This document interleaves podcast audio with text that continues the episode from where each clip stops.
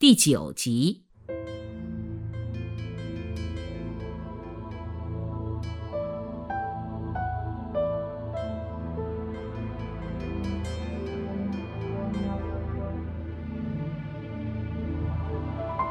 既无款可汇，更无法前往主持。这是孙中山看完电报后的第一个念头。他本想立即回电黄兴，要武昌新军暂时勿动，但是夜已经深了，旅途劳顿，他决定次日早晨起来再回电。第二天，孙中山却一觉睡到了上午十一点。他起床去餐厅吃早饭，在走廊上购买了一份报纸，随手翻开，立见一则令他浑身血液停止流动的醒目黑体大字专电：“革命党人占领武昌，辛亥革命爆发。”据说，当时孙中山手中的牛奶杯子掉在地上。摔得粉碎。中国爆发革命的消息迅速传遍世界。虽然正是孙中山坚持不懈的努力为推翻清王朝奠定了基础，但最具决定性且唯一成功的武昌暴动，他不但事前未能参与，还几乎去电阻止。辛亥革命最富戏剧性的情节，就是历史怎样把小人物变成了大人物。革命爆发时，竟然群龙无首。孙中山在美国，黄兴在香港，武昌新军的领导者在起义前被捕的被捕，被杀的被杀，脱逃的脱逃。真正举事的领导者，只是新军中的熊秉坤等基层军官。而后来被称为首义都督的黎元洪，原本不是革命者，更不是革命领袖人物。听到新军起义，他先从营房逃跑，一路东躲西藏，然后钻到床下。后来被起义官兵从床底下拖出来，用枪逼着当了湖北军政府都督，被强行推上了历史舞台。黎元洪被逼出头后，有一段名言：“袁弘不得，受各位抬举，众义难辞，自应受命。我前天未下决心，昨天也未下决心，今天上午也未下决心，现在是已下决心了。成败立顿，生死已知。”这是他下决心参加革命、剪了辫子后对士兵训话时说的。因为没有做好准备，所以藏在床底下；又因为局势需要，所以被拖了出来。中华民国就是以这种形态开场的。一九一二年元旦，中华民国成立。一九一二年三月五日，《上海时报》载文《新陈代谢》，描述了当时中国社会的变化：共和政体成，专制政体灭；中华民国成，清朝灭；总统成，皇帝灭；新内阁成，旧内阁灭；新官制成，旧官制灭；新教育兴。旧教育灭，枪炮兴，公使灭；心理福星，零顶补福灭；前发兴，辫子灭；盘云计兴，堕马灭；爱国帽兴，瓜皮帽灭；爱华都兴，女都灭；天足兴，先足灭；放足邪兴。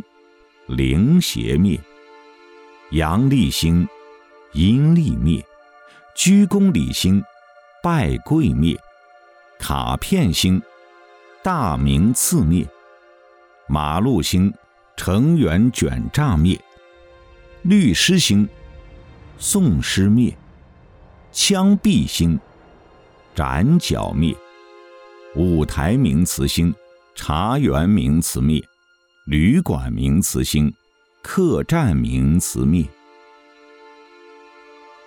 这一灭一兴，活灵活现的描绘出当时社会发生的巨大变迁。但巨大变迁后面隐藏的是动荡与混乱。皇权被推翻了，旧的社会权力中心、资源分配中心随之消失，新的中心又是谁？是孙中山领导的同盟会，还是袁世凯手中的北洋军？当时，军事力量基本掌握在袁世凯手里，革命的先驱孙中山缺乏实力。对共和的解释权又掌握在孙中山手里，实力派袁世凯缺乏道义。孙中山长期漂泊海外，从事革命工作，影响他在普通中国民众中形成的政治魅力。袁世凯是大清王朝的旧臣与重臣，也影响他在各个革命团体中形成政治魅力。孙中山与袁世凯的政治对立与军事拉锯，导致了中国社会权力中心的真空与半真空。原本就是一盘散沙的中国社会，此时变得更加松散。一方面，多个权力中心出现，谁也指挥不灵、调动不灵；另一方面，各种地方实力派系动辄搞分裂、闹独立。薄弱的共同基础，造就畸形的政党政治，国家稳定因素骤减，政治动荡因素陡增，社会组织变得更加涣散。美国著名中国问题专家费正清曾说：“天子一旦从人们心目中消失，中国的政治生活不可避免的乱了套，因为这时国家之首没有获得通常那种思想意识上的公认。”来行使最终的权利，由一个朝代所体现出来的统治权，比刚宣称的人民的统治权更为具体和明确的多。特别是因为当时还没有什么选举过程来把权力的某种形式赋予人民。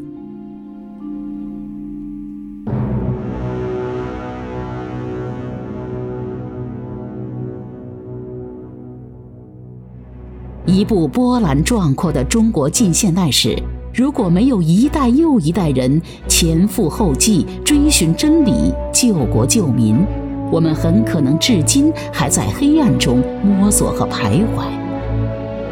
正是这些人点燃了中华民族一代又一代人的心中之火，才使中国成为今天的中国。这里是大型系列节目。为什么是中国？欢迎继续收听。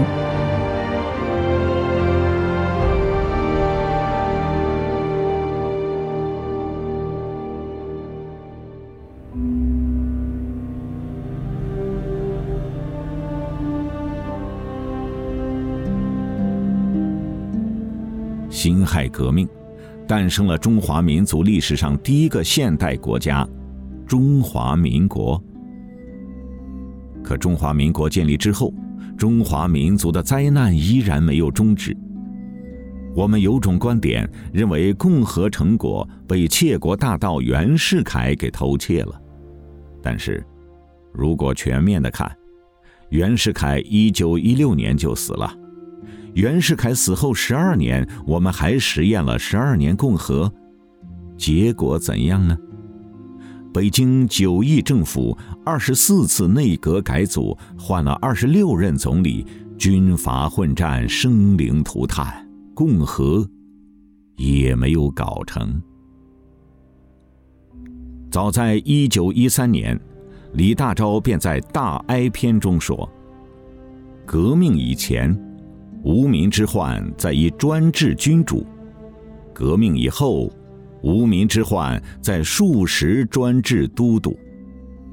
昔则一国有一专制君主，今一省有一专制都督，前者以专制君主之淫威，未必及今日之都督。革命之前，有一个皇帝；革命之后，一省一个土皇帝。城头变换，大王旗，军阀混战，生灵涂炭。从一九一一年至一九三一年的二十年间，仅四川一省军阀混战就发生了四百七十八次。大众的福祉、黎民的权益，几乎全部淹没在对权力的争夺、对地盘的争夺之中。推翻帝制。创立民国，虽然坐轿子的换了一批人，但抬轿子的几乎没有变化，仍然还在抬轿子。另一个没有变化的是，随意被踢开国门、随意被烧杀抢掠的现象，仍然没有终止。一九一四年八月，第一次世界大战爆发，日本。趁机加紧侵略中国。一九一五年一月十八日，日本驻华公使日志义觐见袁世凯，递交了二十一条要求的文件，并要求原政府绝对保密，尽速答复。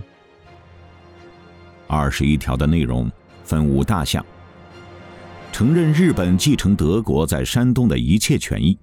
山东省不得让与或租借他国。承认日本人在南满和内蒙古东部居住、往来、经营工商业及开矿等项特权，将旅顺、大连的租借期限，并南满、安凤两铁路的管理期限，均延展至九十九年。汉冶平公司改为中日合办。附近矿山不准公司以外的人开采，所有中国沿海港湾、岛屿概不租借或让给他国。中国政府聘用日本人为政治、军事、财政顾问。中日合办警政和兵工厂，将武昌与九江、南昌间及南昌与杭州、潮州间各铁路修筑权让与日本，等等。二十一条严重损害了中国主权，袁世凯不敢立即表示接受。一九一五年二月二日正式谈判开始，日本以支持袁世凯称帝引诱于前，以武力威胁于后，企图使袁世凯政府全盘接受。一时间，全国反日爱国斗争浪潮高涨。日本见事态严重。便一面宣布第五项为希望条件，属于劝告性质；一面提出新案，内容与原要求一至四项基本相同，仅将若干条文改用换文方式。五月七日，日本发出最后通牒，限中国政府四十八小时内应允。袁世凯指望欧美列强干涉的计划落空。又怕得罪日本，自己做不成皇帝，便以中国无力抵御外侮为理由，于九日递交复文，表示除第五项各条容日后协商外，全部接受日本的要求。五月二十五日，双方在北京签订了所谓的中日条约和换文。二十一条。是日本帝国主义以吞并中国为目的而强加于中国的单方面条约。原政府事后也不得不声明，此项条约是由于日本最后通牒而被迫同意的。此后历届中国政府均未承认其为有效条约。一九一九年，北洋军阀主政下的中国。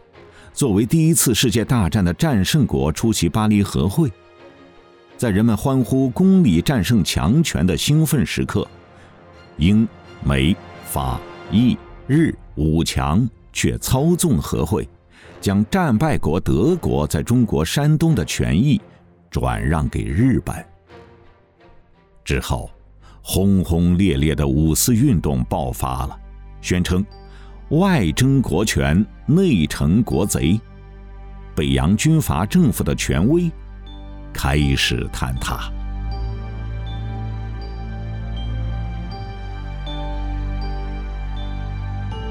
以上您听到的是大型系列节目《为什么是中国》，作者金一南，播讲米亚牛，音频制作杨小磊。欢迎下期继续收听。